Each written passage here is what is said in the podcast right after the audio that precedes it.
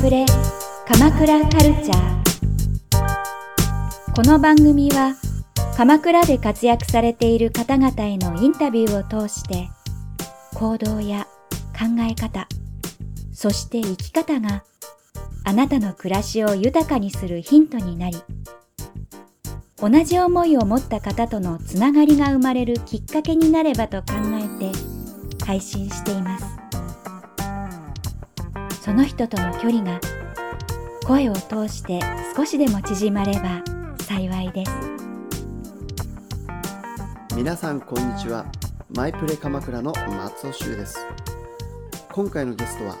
鎌倉市由比ヶ浜のフレンチレストランラ・コクシネルの斉藤丈一シェフです。ラ・コクシネルは2016年12月にオープンし鎌倉に訪れた食を楽しむグルメたちの鋭い感受性を刺激し続けています。第1回目の今回のインタビューは海外生活が長い斉藤シェフの生い立ちや料理の世界に入ろうと思ったいきさつなどをお話ししていただきました。それではどうぞお楽しみください。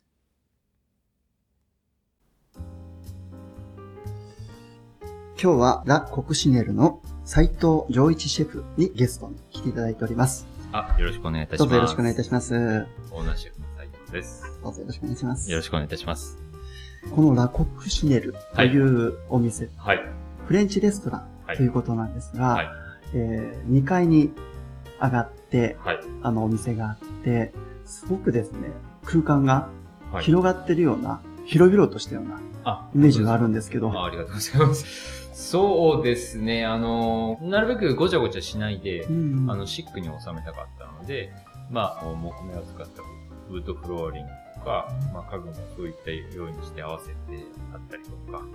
で、もう壁とか天井とかは白で統一して、まあ、清潔感っていうか、本当にシンプルな感うんじで、まあ、当面してます。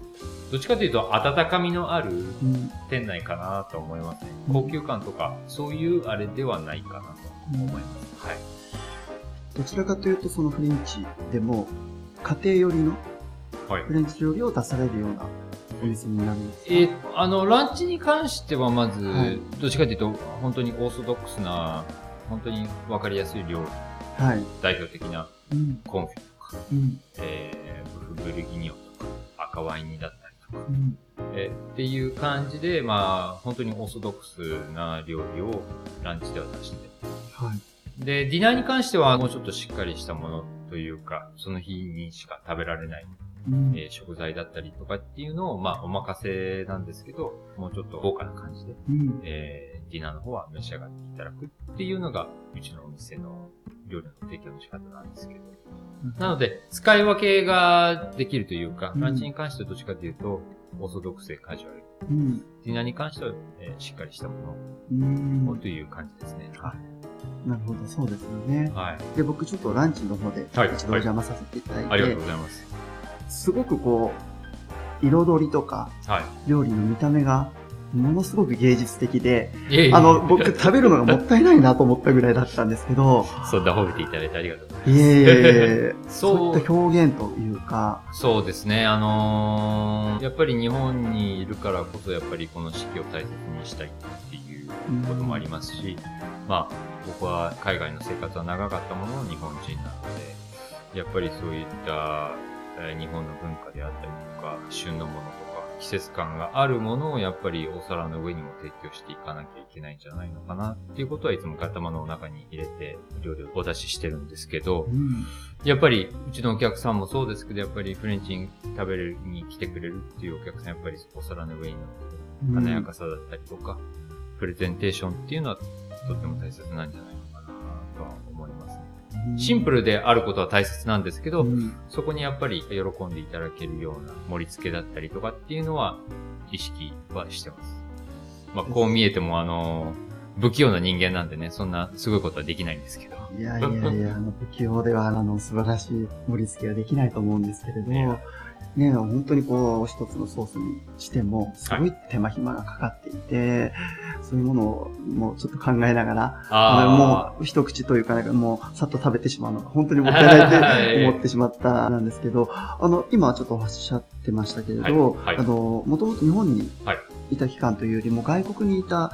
期間の方が多かった。そうですね。あの、僕、あの、生まれは地元の鎌倉なんですね。はい、で、うちの親父も年からの鎌倉の人間なんで、親父の仕事の関係で幼い時から海外生活が長かったので、うん、本当に、まあ、1歳になる前からもう海外に行ってました。うん、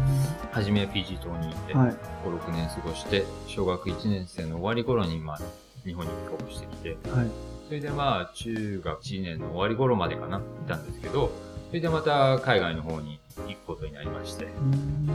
で、まあ2回目もフィジー島だったんですが、はい、その後日本に帰ってくるかどうしようかっていう、まあ親父の任期が終わったので、はい、どうしようかっていう時に、まあ僕はこのまま、まあ、留学という形か海外に残る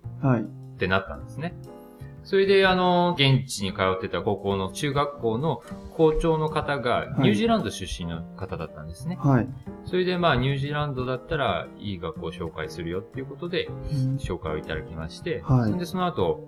高校から僕は一人で、えニュージーランドに渡って、えー、まあ、高校3年間寮生活で過ごしてました。大学行くってなって、当時はそうですね。何も考えてなかったんでしょうね。何をやっていいのかもわからず、あまりその自分の目標っていうものがなかった。どうもなっていう時に、もともと食に関して興味があった方なんで、うん、やはりうちの母もすごく料理が上手で、小さい時からリンゴの皮むきとか やってたぐらいなんで、あの、嫌いではなかった。やっぱり、いろんな国で生活してた中で、その食文化っていうのがやっぱり身近にあったので、うん、そういうのもいろいろ影響してるのかなと。まあ、あとは母親のね、手料理だったりとかっていうので、やっぱり食に関しての興味っていうのはあったんでしょうね。で、まあ、たまたまそういう飲食店でバイトしたりとかっていうので、ああ、なんか面白いなと。っていうのコースを切り替えて、はい、ホテルマネジメントの学学科を取りながら、えっ、と、調理師免許を取ったっていう感じですね。はい。でもそこからはもうあれです。卒業した後はもう本当に、料理修行ですよね。ニュージーランド大きい大型のレストラン、えー、普通に100人、200人とかやるようなところでも働きましたし、うんはい、まあ本当のプライベートな高級なレストランでも働きましたし、うん、あとホテルのオープニングっていうのでホテルでも働いて、ずっと料理ばっかだったんで、うん、お菓子のことも勉強しなきゃいけないと思ったんですね。はいパティスリーの方もちょっとお菓子の修行させてもらって。それであの、ずっとこの世界に入ってからやっぱりフランス本場には行きたい。っていう思いが強くてですね、なかなかそういう機会というか、僕もちょっと踏み出せなかった時期もあったんですけど、うん、まあ、えー、30を境目に、これはもうこの後行くチャンスがないんだって今しかないって思ってですね、うん、フランスにそのまま行っちゃいました。当てもなくえー、当てもなく行きましたね。はい。私、その、まあ、肌に合ってるとかっていう意味でも、はい。まあ、日本よりも海外の方が自分には合ってたような、そういうのはあったんですか？そうですね。あの、今思うと、まあ、人生って不思議なものでなかなかうまくいかないっていうのもあるんですけど、当初は日本に帰ってくるつもりはなく、多分ずっとこのまま僕は海外なんだろうな外国で過ごすんだろうなっていうことはあったんですけどね。はい、まあ本当に人生わからないもので、本当に地元に戻ってきて今、こうやってお店やってますけど。で、あれですよね、その、大学とかやられていて、はい、その大学行った時は何か料理を目指そうっていうことは特に決めてなかった、ね、なかったですね。違うこと全然やってたので、はい、エンジニアとかあっちの方だったので、ね。そういった中で、まあ、たまたま飲食っていうのに興味がどんどんどんどん強くなった時期で、うん、それでまあ、とりあえずちょっとやってみるか。で、いや、初めは、あの、サービスからいろいろ勉強させられるんですけど、はい、で、ある日キッチンに入ったんですね。はい。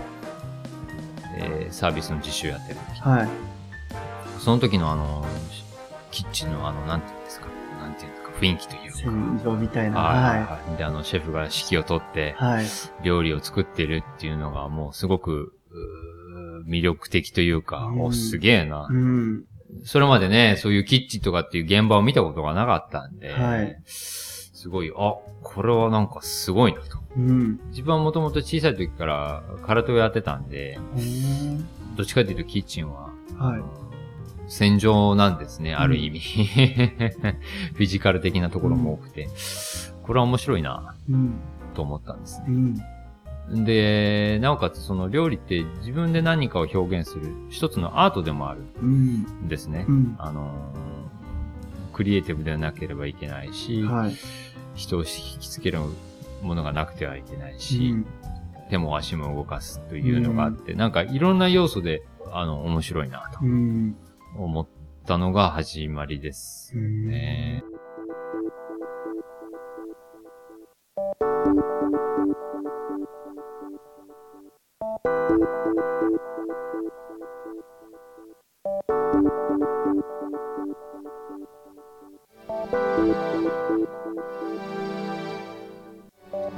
いかがでしたでしょうか？初めて見たピリピリとした緊張感のあるレストランの厨房。斉藤シェフはまさに戦いに挑んでいくイメージから心に火がつき、料理の世界の中心に向かって突き進むことになりました。その気持ちが今も一皿一皿に込められていて、料理のお皿の上でプレゼンテーションをしているという言葉がとても印象に残りました斉藤シェフの声からあなたの心には何が届きましたかそれではまた次回。